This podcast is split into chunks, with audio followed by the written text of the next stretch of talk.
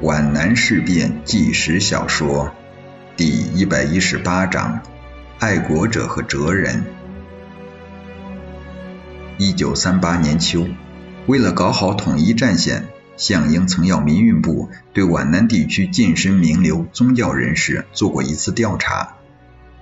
陆少全自有父母双亡，少年时在豆腐坊当学徒。聪明好学，进入神学院，受过三年正统宗教教育，后为茂林教区圣公会传教士、教历和会长，异常关心劳苦大众，兼任茂林福群小学校长及芜湖流亡到山区的广义中学分校主任。今年五月，我一支队东进，途经茂林，由他为首，召集群众大会欢送，是抗日民族统一战线的积极宣传者。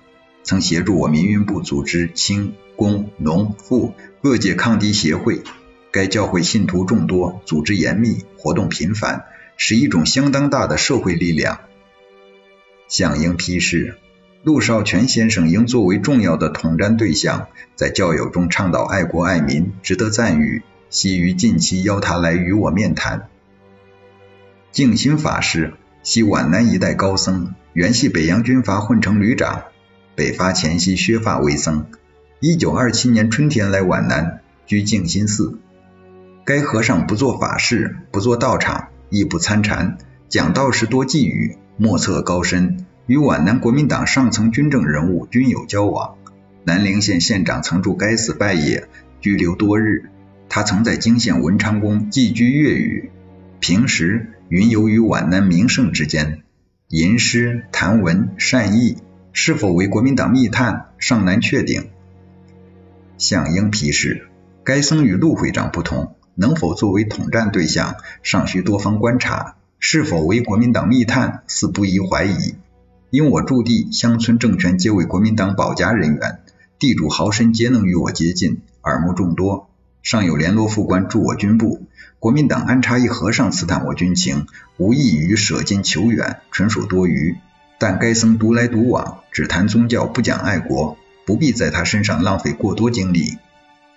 这两位宗教人士一年前曾在茂林村村外相遇，有过一次很有趣的对话。陆家长，你为抗敌救国奔走呼号，下僧皆诚敬佩。静心法师，倭寇入侵，河山破碎，大敌当前，举国上下应该同心同德。宗教理应爱国，人性善恶，世上是非，爱国岂能包容？爱国爱民本为教会宗旨。贵教新约全书是怎么写的？不要与恶人作对。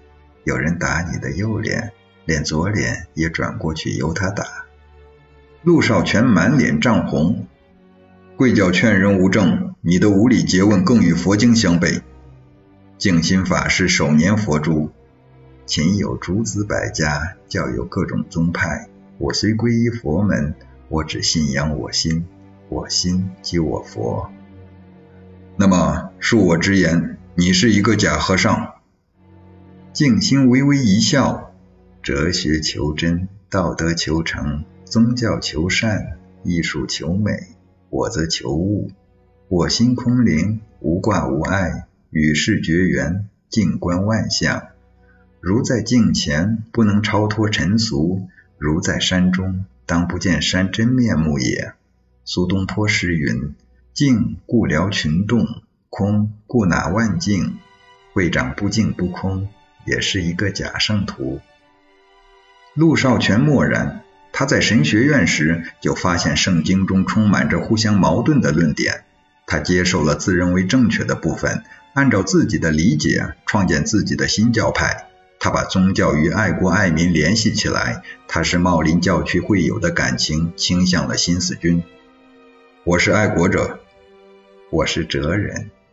静心和尚灿然一笑，属下僧无礼，便合手为抱拳，长揖而去。陆少全则在胸前画了个十字。这是古老的石山镇的一座教堂，晦暗阴森，四壁粉刷的白垩在昏沉沉的光线中发出令人不快的灰苍色。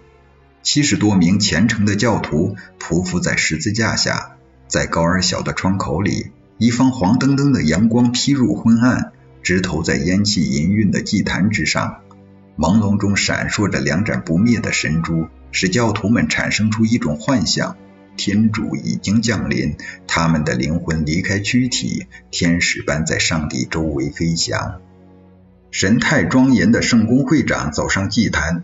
黑色的教袍加重了教堂的晦暗，十字架在他胸前发着幽光，一种悲伤的阴云笼罩住他。在他那严峻冷漠的神态里，有一种吸引人的力量，使教徒们全神贯注地听他的劝解。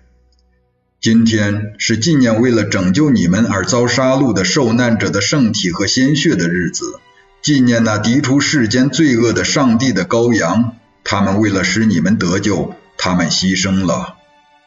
陆少全的声音清晰凝重，在教堂里回响着。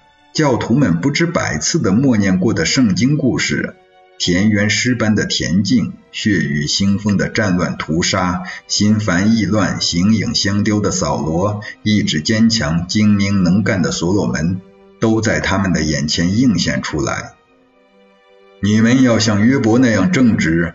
要用鲜血作为代价，去营救那些无辜受难的人；殉道者们去忍受一切不幸和苦难，救援那些苦难中的人吧！上帝保佑你们！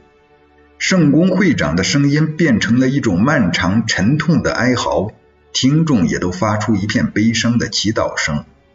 他们画着十字，扬起脸来，看到会长的目光在烛光中闪烁。像受难的耶稣被钉在十字架上滴落的鲜血，祈祷吧，慈悲的上帝，看到人间的罪行，他会进行最后审判的。愿主饶恕他们的罪恶，阿门。圣公会长从教堂里走出来，许多信徒簇拥着他。这时，一个混在教徒中的姑娘递给他一张纸条：“陆会长，我是随军北上的女教师。”你好，我的孩子。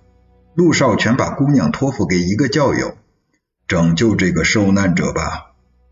陆少全几乎没有来得及听清姑娘的感谢，就匆匆而去。他要在最短的时间内走遍教区的每一个村庄，